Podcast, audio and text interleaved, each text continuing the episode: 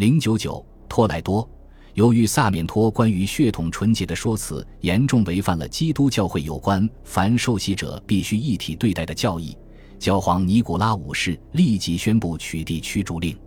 但造成的伤害已经无可挽回，并且根深蒂固的种族歧视原则由此行诸文字，正如后来证明的那样，永远也擦不掉了。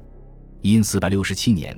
有人曾试图再次对托莱多皈依者的人身和家族财产发动攻击，但他们非常明智地接受了上一次暴乱的深刻教训，从托莱多的武器库找出了石弩和锁链等威力强大的重武器，把自己武装起来，并任命费迪南德·托雷斯上尉为他们自卫部队的首领。这种备战状态和不得不常年面对 Marano 这样的侮辱性称呼所造成的痛苦，引发了反应过度的行为。当时有一伙武装人员闯入了托莱多大教堂，先是在教堂大院里引发了一场械斗，致使四名神职人员在群殴中丧生。后来则演变为一场全面的市区内战。其实，武装入侵者喊出的口号：“这不是一个教堂。”目的并不纯粹是为了对付托莱多市民中的犹太皈依者，更不是教堂里的牧师。这个口号本身的含义就是，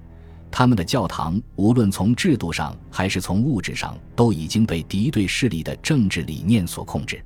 不过听起来就像是这个神圣的地方已经被彻底抛弃，因为他们令人惊异的用木雕来装饰唱诗台。要知道。这是整个基督教王国中集中体现基督徒虔诚的地方。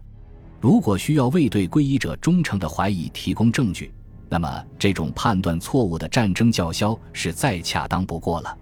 这并不是小胡同里发生的一次荒唐的吵闹，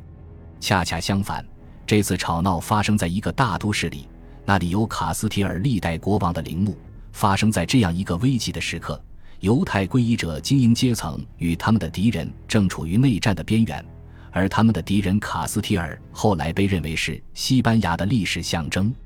患有性无能这种难言之隐的恩里克四世当然不会怀有这种基督徒的使命感，但尽管如此，在君士坦丁堡落入奥托曼土耳其人之手一年之后，他还是迫不及待地登上了王位。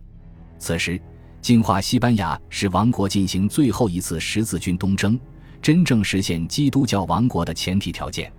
如果说基督的旗帜将在君士坦丁堡的废墟上树立起来，那么这面旗帜必然要飘扬在一个清除了犹太人、伪装成皈依者的准犹太人以及其他非基督教徒的西班牙的上空。正是在这样的形势下。犹太人提出的问题，在至高无上的基督教王国刚刚形成的时期，进入了他们为之痛苦挣扎的自我界定的核心。他们将成为迎接世界末日来临的又一个工具。纯洁的统一是那些最具影响力的人物对这个沉重的历史时刻的总结和苛责。其中的代表人物就是阿隆索·德埃斯皮纳，作为方济各修会的修士，萨拉曼卡大学的校长。能言善辩的传教士和宫廷的忏悔牧师埃斯皮纳认为，他的悲惨的西班牙就像这个书名一样，与其担负的使命极不相称，要打一场迎接世界末日和基督在临的战争。这是一条充满魔鬼的道路，并且众所周知，犹太人就是魔鬼的化身。正是他们买通了阿尔瓦洛德卢纳，并使他最终垮台。埃斯皮纳觉得。花上一些时间修复破碎的卢纳人格是他的使命，并坚持认为正是他的行为失检才最终把他推向了灾难的深渊。的确，他不会丢下这位倒台的治安官，他要在最后陪着他走向刽子手的断头台。在他于一因四百六十一年写成的《冥顽不化的信仰》一书中，埃斯皮纳收集了所有妖魔化犹太人的词汇：天生的下毒犯、亵渎圣灵者。绑架儿童者和杀人凶手。事实上，他对于用指控杀害儿童这种平常采用的一般方式来消灭瓦拉多利德的犹太人感到非常失望。艾斯皮纳为什么对方几个修会如此忠诚呢？因为与多明我修会相比，这个修会变得越来越好战，越来越具有进攻性。埃斯皮纳可以带着他的福音书畅通无阻地在卡斯提尔，尤其是他的信徒最活跃的北部地区进行传教活动。他的观点很简单：只要整个王国还没有彻底净化，不仅要清除格拉纳达的穆斯林，而且必须把犹太人从西班牙彻底驱逐出去。由教皇加里多三世发起的新一轮十字军东征就永远不会结束。如果他们不走，就不可能有可靠的皈依者，因为他们说不定哪一天就会沦为无处不在的犹太教顽固分子的猎物。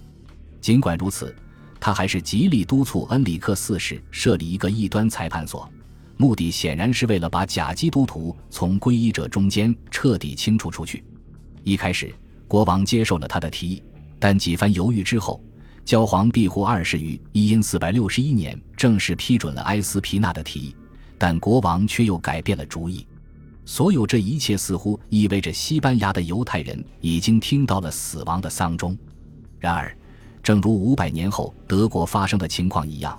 这些从古老年代就定居在这里的犹太人已经对各种各样的艰难困苦和恶毒叫嚣习以为常，所以他们根本不为所动。对所有的托莱多人来说，在西班牙还有许多的地方，阿拉贡还有卡斯提尔。尤其是远离犹太人聚集区的地方，